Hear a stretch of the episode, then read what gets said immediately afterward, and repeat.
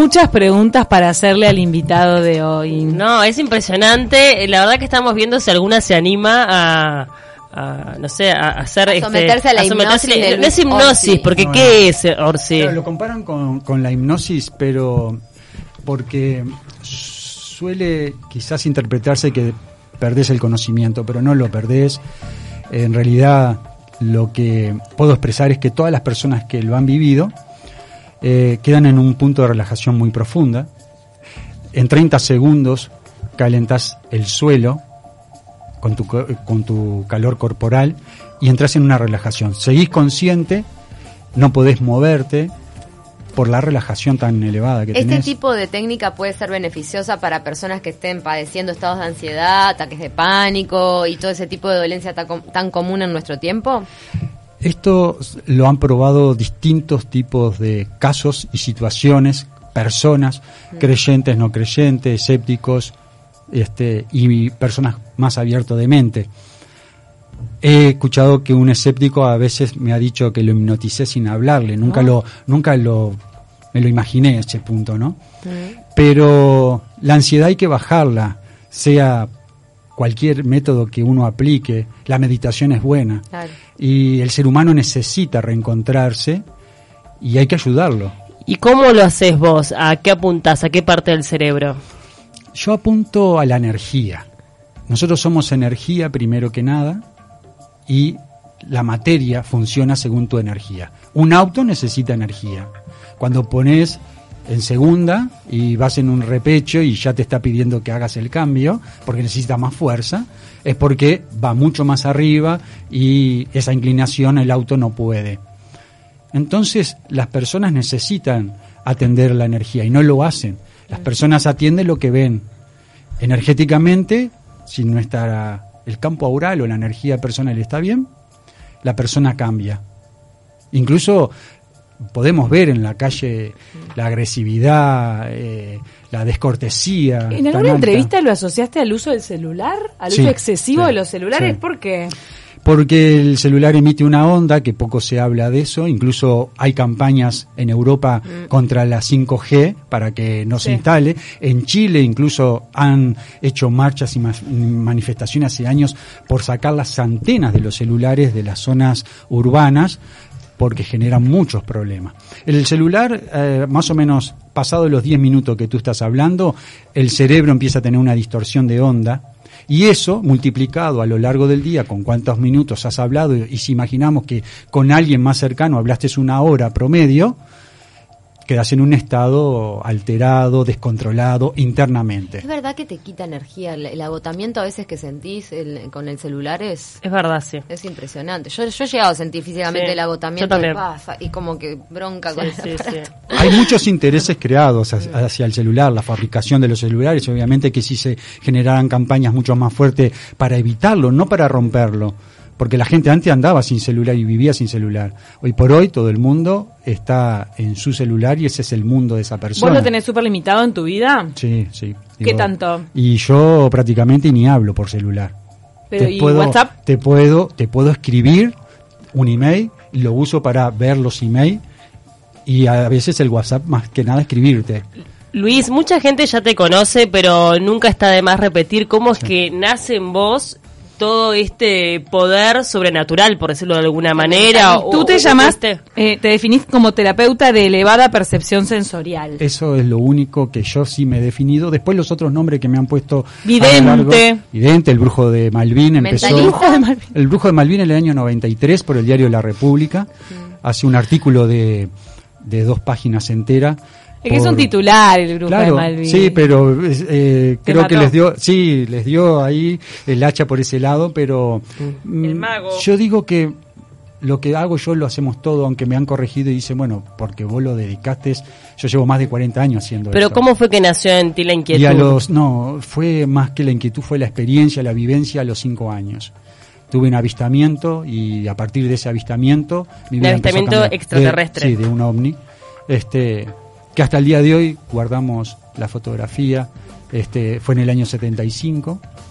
Y mm, pienso que no estamos solos y creer que somos nosotros los únicos en el universo también es un poco del egocentrístico de, de las personas que se autodefinen que somos los únicos. Claro. No, porque ¿Siguió es- tu contacto con, con la vida extraterrestre o la vida que no es humana eh, a lo largo de todos estos años? Sí, ¿Con, siempre. con cuánta frecuencia con- convivís Y con esa presencia de, de otras vidas?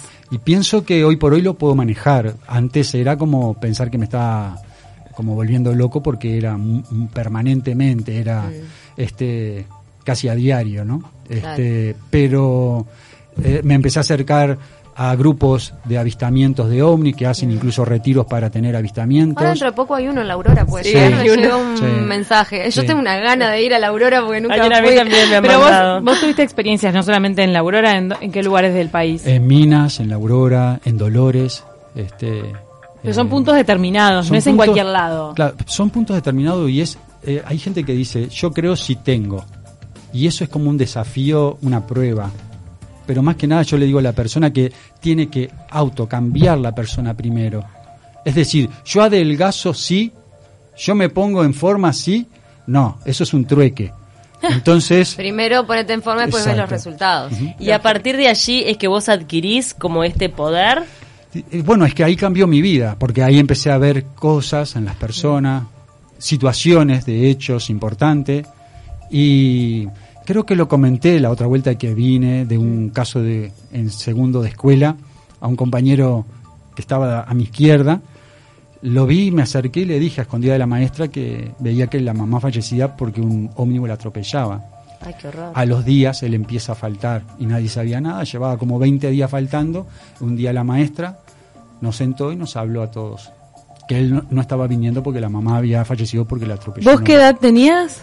Y estaba en Segundo segundo de escuela. escuela. Siete, escu- siete años. sí. Pero Él cuando volvió le dijo a la maestra lo que yo le había dicho y le pidió cambiarse de lugar de al lado mío. Entonces eso me, marcó, me marcó. Entonces, Y que, pero te hizo aprender un poco que toda esa información eh, tenés que ver de qué manera volcarla también. Claro, no, ahí por ejemplo fue fue como no sé, ¿sí? uno dicen, escuchás que el destino está marcado y yo digo que el destino lo vamos haciendo nosotros con nuestras acciones. ¿Y cómo podés visualizar cosas que van a pasar Porque te así? vienen una imagen que no sé si porque depende de que poder corregir eso es que la otra persona escuche y entienda. Pero ¿te parece que tu, tu compañerito de la escuela podría haberlo corregido, no? No, capaz que si le hubiera dicho a la madre, mira, mi compañero me dijo tal cosa, la madre capaz que, no sé si lo hubiéramos cambiado, pero no quizás generas un punto de mayor atención en una persona. ¿Y cómo te surgen a vos estas premoniciones? ¿Te, te surgen de forma espontánea con personas que No. te cruzás o tenés que de En- repente trabajar en, un- eso? Entro en un, en un ciclo de que cuando una persona va a verme o cuando voy a un medio de comunicación y, y lo arreglamos una media hora antes de salir al aire, yo no le pido más que el nombre a la persona y después que no me cuente y no me diga más nada. Y yo empiezo a escribirle en la mano. Eh, claro. Entonces la persona ahí puede decir, coincide, no coincide. Entonces cuando vos decís, bueno, ¿qué es lo que me puede cambiar esto? Porque si hay tanto acierto en lo que dice, o, o no le llamemos acierto, coincidencias, sin yo haberle contado nada, yo a veces me pregunto, si a mí me pasara que voy a una persona o me trae una persona y me hace eso, yo creo que escucharía con más atención todo lo que vaya diciendo. Lográs una apertura en el otro. Claro, Ah, para que pueda mejorar en la persona. ¿Has hecho el, el ejercicio con el país, con Uruguay, con este año tan especial de elecciones nacionales? Eh, ¿Cómo percibís que va a estar Uruguay a fin de año? Bueno, a ver, eh, en febrero eh, un periódico me hace una entrevista y mm, le dije que había un cambio de gobierno que no continuaba el gobierno que estaba. Em, ¿Te estás hablando del partido o porque cambiar va a cambiar el gobierno? eh, digamos, va a Porque cambiar el el partido. partido, el partido. sí. Va a cambiar este, la línea de gobierno. E incluso acá en, entra- esta, en esta entrevista dice que son los blancos los que eh, llevarían la posta, asociados que para poder llegar iban a necesitar los votos de los colorados y todo lo que se pudiera acercar. Esto fue en febrero. El 3 de febrero me hacen la Acá entrevista. Claro, que de repente eso puede llegar porque, a ver, uno más cerca de, de, obviamente, de, de la decisión Sí, sí. final Claro, puede ahora. basarse en Por- encuestas, sí, sí, en otro sí, tipo no. de cosas. Y no había Hoy hablamos, hoy embromábamos con el Sí. tema de la encuesta. Bueno, este tenemos físicamente acá en la entrevista en El Eco, que tiene la fecha 23 de febrero de 2019, donde se titula, según el llamado divino Luis Orsi, cambios radicales de gobierno en Venezuela y Uruguay. Y acá está lo que, lo que él afirmaba. Ahí la periodista me, me- me pregunta a fondo y le digo si este, el Frente Amplio, este, si tú me preguntas si lo trajera a Mujica, obviamente que seguiría la misma línea del Frente Amplio. Porque Mujica es un referente, más allá de que Mujica ya había, antes de esta entrevista que me hacen, ya había comunicado que él no que él continuaba no por la salud. ¿Percibiste alguna otra cosa de, la- de nuestra política? Por ejemplo, estos nuevos fenómenos que hay, por ejemplo, Manini Ríos. ¿O Yo- solo percibiste en cuanto al resultado del cambio? Yo a- antes de salir al aire yo les decía, soy antipolítico, pero si bien lo que creo es que la gente lo que tiene que asociar es, a mi modo de ver, no sirven que abran muchas más fábricas y que haya más empleo. No sirve eso. Lo que sirve es que vos vayas a donde vayas y vuelvas a tu casa. El tema de seguridad como Exacto. el punto clave. Entonces, que puedas salir a comer, que puedas salir a trabajar y que sepas que tu hija, tu madre, un, un hermano vuelve a casa. Luis, con Sí. respecto a la enfermedad del presidente, ¿pudiste canalizar o visualizar algo? En Canal 4 me preguntaron este, hace un, un tiempo, y, y voy a esa referencia porque, porque no es nuevo lo que voy a decir, este, y no la veo bien, le dije. Pero, digo, reconozco que la está peleando, y, pero no lo veo bien. No vi bien su campo aural, y fue a través de una entrevista que le hicieron, que fue, creo que antes de que se internara. ¿Lo viste a través de televisión, el campo aural? Sí. sí. ¿Y ahora cómo lo ves? Es que ya después no, no lo vi, ¿No lo poca Hoy, televisión. hoy creo que ya es más visible para cualquier normal el, el- su deterioro Sí. físico y la enfermedad que está padeciendo, pero sí, quizá en, en aquel momento todavía no Ajá. se detectaba tan fácil. ¿Viste? En el campo aural puedes detectar la enfermedad de alguien, o sea, una persona que realmente físicamente está, está mal, Sí, o alguien que esté, porque me imagino que quizá alguien muy elevado espiritualmente puede tener un aura muy brillante aunque esté muriendo. Bueno, eso, eh, eh, si tú me decís, a veces, obviamente en 40 años yo esto me he hecho todas las preguntas que después sé que me van a preguntar porque me las hice yo primero. Eh, en el año 2000, cuando voy a un programa de televisión en Canal 9, que se llamaba Titanic, este, el otro día incluso se lo estábamos pasando a un periodista en Chile, una fracción, el conductor, Pablo Douglas, este, le dice a un médico que trajeron a, a un médico, que incluso suele estar en los medios argentinos, toda la gente que ellos me traían, me traían cinco personas por programa, la elegían, la sorteaban con todos los que escribían email. Fui a seis programas de televisión, cinco personas por programa. Yo hacía ocho horas adentro del canal, desplomando gente y escribiéndole, y después, cuando era la hora del programa, salían todos al aire. Y ellos le decían al médico cómo eh, le, le detecta el problema sin que ellos le digan. Y entraban con una cámara, el camarín que me habían dado, que era un camarín de versus. Ahora, Luis, vos Sí. necesitas para ver el campo aural de... eh, em, un estado necesito, llegar a ese estado. Llegar a ese estado Sí. de este de meditación Sí, sí. o ese estado donde la persona queda tendida en el suelo. Ahí, sí, ahí empieza como a salir Ahí la ves. información de la persona. Empieza a salir información y yo la escribo. Y pero eh, volviendo al tema de tus Sí. visiones sobre sobre actualidad, Sí. también ha- has percibido cosas sobre Venezuela. Vos viviste en Venezuela. Viví en Venezuela. Fui por 15 días y terminé viviendo 7 años. Siete Impresionante. años en Venezuela. Bueno, te fuiste cuando empezó la tensión. y Porque la yo desde el crisis. 2004 dije que Venezuela vivía una dictadura escondida y disfrazada y todavía estaba Chávez, que la manejaba mejor todavía. Y incluso cuando eh, Chávez estuvo enfermo me mandaron buscar, me preguntaban si yo tenía ideales políticos y si querían que yo lo viera. Y él iba hacia Cuba. La ¿Te vez querían que llevar fui a verlo? Sí, tengo los emails todos del ministro de Ganadería. ¿Y no aceptaste? ¿Para sanarlo? Digamos, no sé, no, quizás era porque yo en Venezuela en esos siete años soné mucho, Claro. mucho, este, Claro. hacía eventos solidarios y llenaba un estadio para 12.000 personas de la ciudad de Maracaibo. Pero vos no podés curar, ¿o sí? Digamos, tú sanás y para autosanarse la persona, para sanar el problema, hay que entrar en un estado. Necesita información. El asunto es cuánto tiempo había para sanar a Chávez, porque sabemos, creo, todo el mundo percibe que se murió mucho antes de lo que dijeron. Yo le dije en el primer, en el- primer contacto, cuando ellos me mandan la foto para que le viera el campo aural, le dije ocho meses de vida le doy. Y se enojaron. a los, a los dos meses, mm, cuando me vuelven a preguntar si yo podía ir a Cuba, me dicen cómo ve a nuestro comandante, le dije ahora le veo seis meses de vida. Seguía la cuenta O regresiva. sea, no se había modificado nada. nada. Y a los seis meses falleció. Él, eh, ¿A él le, le detectaron el cáncer y a los ocho meses murió? Cuando ellos me contactan a mí, Claro, yo ya le estaba- doy ya ocho estaba meses enfermo, de vida. ya estaba yendo a Cuba a enfer- tratarse. Sí. Qué locura. Qué impresionante. Bueno, Orsi, también vas a estar participando de un evento que es a favor de los derechos de los animales, de algunos refugios. Dos refugios que te los voy a nombrar. Eh, a uno de ellos ya le hemos donado, eh, que es en la ciudad de Florida, que se llama Patitas Felices, y el otro se llama PGA, que es en Piedras Blancas. En total son 550 animales. ¿Por qué tu compromiso con los animales? Siempre tuve, no solo con los animales, con merenderos, eh, tengo donaciones a- al Piñero Del campo. del campo, eh, a la Casa de la Mujer Desamparada, por años. Mientras viví en Uruguay, ¿Y siempre lo estuvimos haciendo. ¿Este evento dónde va a ser y cuándo? Este es en el Hotel Regin Way, en la calle Rivera, el viernes 29 a las 18.30. En la calle Rivera es ahí enfrente a la plaza, es Sí. Rivera y Julio César. Es Julio César, ahí va. Rivera y Julio César 1830. Es un evento motivacional, te van a hacer un montón de preguntas. La, puede- la gente puede preguntar. Mira, ahí sí, va a poder preguntar. Incluso eh, sorteo tres personas del público, donde no las sorteamos nosotros, la gente que trabaja conmigo. La- Las van a sortear dos periodistas que van a estar, que van a ser los presentadores. Incluso una de las periodistas fue la que escribió este, el libro Milagro en Montevideo en 1993, que me prueba ella con seis periodistas más y elaboran ese libro.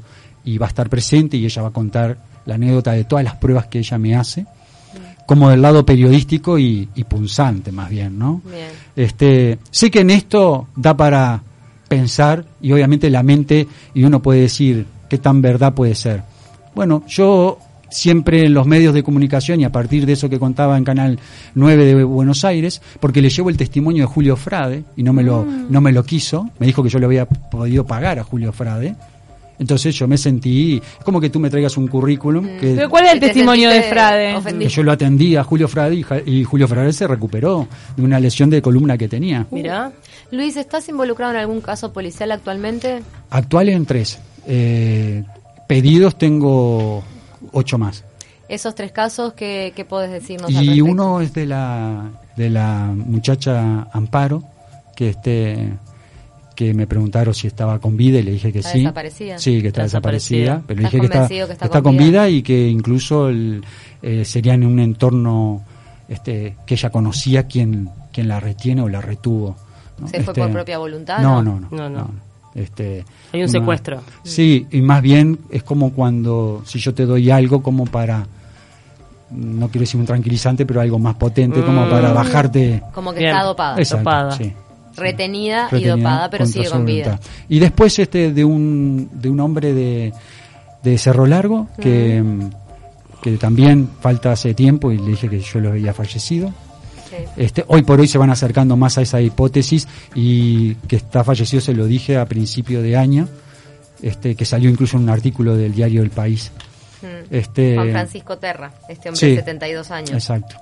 Este, ¿Cuánto demoras en hacer la, este, eh, la meditación? bueno, eh, te puede llevar media hora, 40 minutos. Ah. Este, es decir, en los canales de televisión yo no lo puedo hacer en vivo porque esa media hora no va a estar la cámara No, claro, no puede haber interrupción. Entonces Perfecto. por eso lo citamos Antes, antes. claro. Para que en vivo te lleve 30 segundos desplomarte. Vos, Pau, querés hacerlo. No, porque yo tenía ganas, pero si demora tanto no. Pero en otro momento. La en otro próxima- momento. La Sí. próxima, la próxima lo hacemos. No.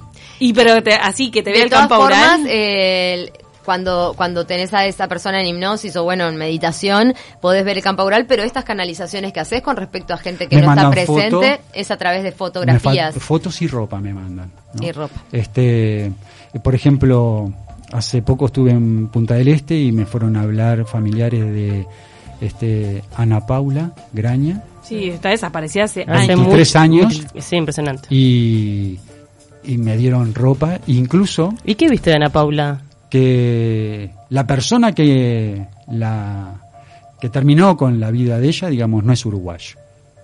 No Un extranjero es Sí. el Sí, asesino. la hipótesis es que ella estaba en el puerto de, de Punta del Este y fue invitada a un barco. ¿Así? Ah, bueno.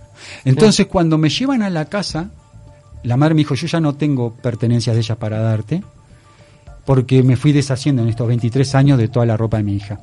Entonces recorro y tengo fotografías dentro del cuarto y le dije, pero hay algo que usted conserva y se lo voy a decir qué es. Voy, ella tiene un altarcito con la única foto que le queda de la hija, ni bien entras a la casa, con una vela ya apagada, que no está terminada, y le dije, ¿vio la caravana que ella tiene en esa foto? Usted tiene la otra acá dentro de la casa. Y ahí la mujer empezó a llorar, fue a buscarla y me la trajo del alajero. Y esa la tengo en esta mochila. Impresionante. Entonces, que para que yo, cómo yo llegué a que me diera la única pertenencia que le quedaba, quiere decir que tiene que haber escuchado varias cosas la mamá de su única hija que tienen que haberla llevado a que se desprendiera y me la diera para que yo trabajara con eso. Nos, Este- mandan, nos están llegando mensajes de la audiencia. Por ejemplo, Luis Miguel no- no- nos di- dice algo en referencia a lo que tú decías de los celulares. Este, que dejemos el celu y que permitamos fluir la mente y nuestra propia vibra sin alteraciones. También comparte algunas visiones que tiene una amiga de él. Lo manda Luis Miguel, un oyente fiel que tenemos.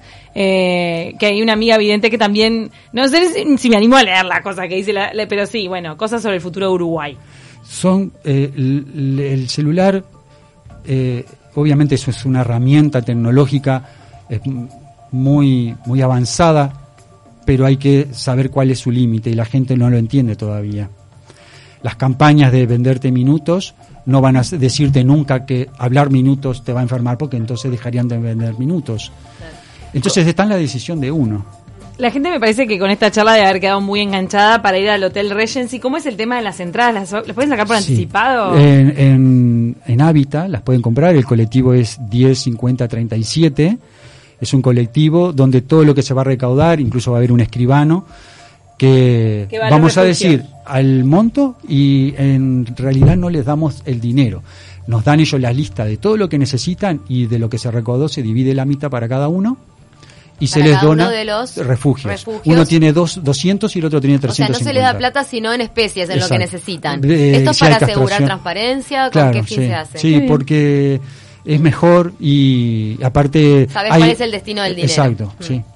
Luis, ¿la gente puede contactarte a través de tus redes sociales? Sí, este, por lo general en Facebook este, o en Instagram.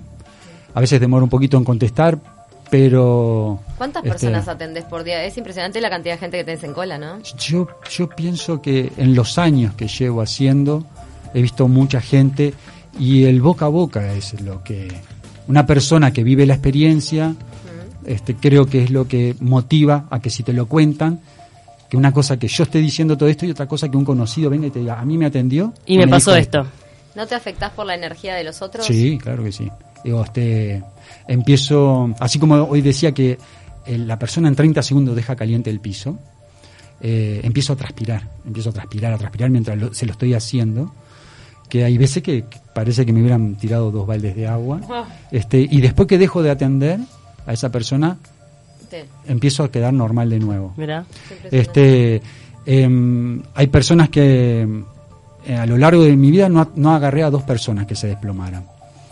A uno que pesaba 160 kilos y a una productora chilena en un programa chileno que me invitan, que yo ya estaba a 5 metros de distancia de ella, estaba muy, muy lejos ya, y cuando ella se desploma no, no llego, no, no, no, no alcancé. Y siempre, bueno, en ese momento, en ese trance, siempre decís todas las verdades. O, o todo lo que te aparece, Todo más allá de que hay- cosas que capaz que podrían ser muy fuertes. Por ejemplo, en una, en una, en una sesión así rápida de 30 minutos, yo puedo escribir unas 20 cosas de la vida de una persona.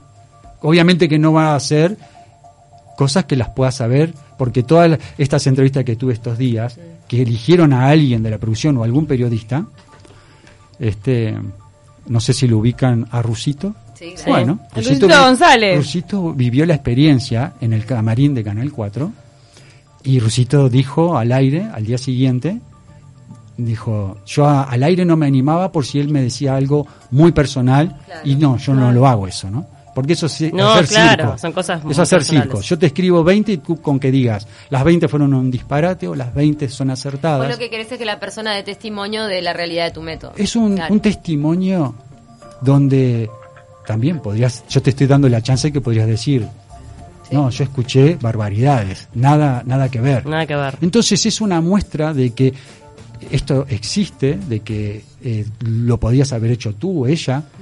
El tema es que hay que cultivarlo. E incluso hay personas que tienen percepciones sin darse cuenta.